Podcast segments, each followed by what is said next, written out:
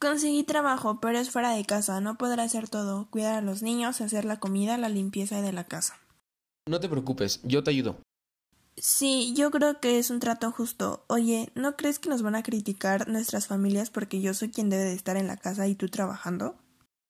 No sé, y aunque nos critiquen, deben respetar nuestra decisión. ¿Qué te parece si nos turbamos los labores de la casa para que sea justo? Sí, me parece perfecto. Tú llevas a los niños a la escuela y yo voy por ellos cuando salgan, ¿te parece? Sí, y sobre las otras cosas nos vamos turnando para hacer la comida, lavar la ropa. Me parece bien.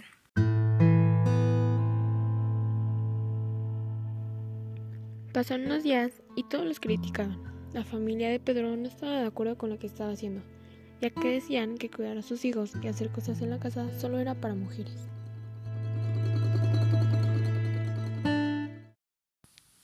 Pedro, tengo que decirte algo. Me gusta mucho cómo nos distribuimos las labores de la casa, pero me molesta mucho que tu familia siempre nos critique y diga que cuidar a los niños y hacer la limpieza de la casa solo sea para mujeres.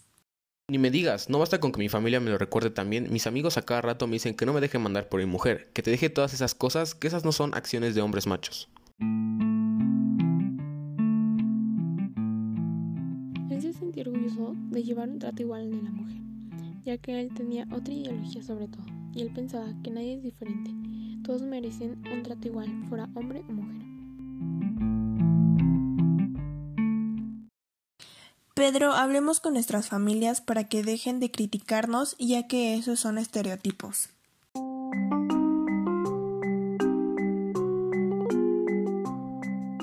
Citan a las familias para la reunión. Familia, les quería comentar que no es justo que le anden diciendo a mi esposa o a mí que yo no debería hacer nada, ya que eso no es para mí. A mí me gusta ayudar. Aparte, esas ideas ya son de tiempos atrás. Como sociedad ya tenemos diferente forma de pensar. Estamos en otro siglo. Paren ya con esas críticas.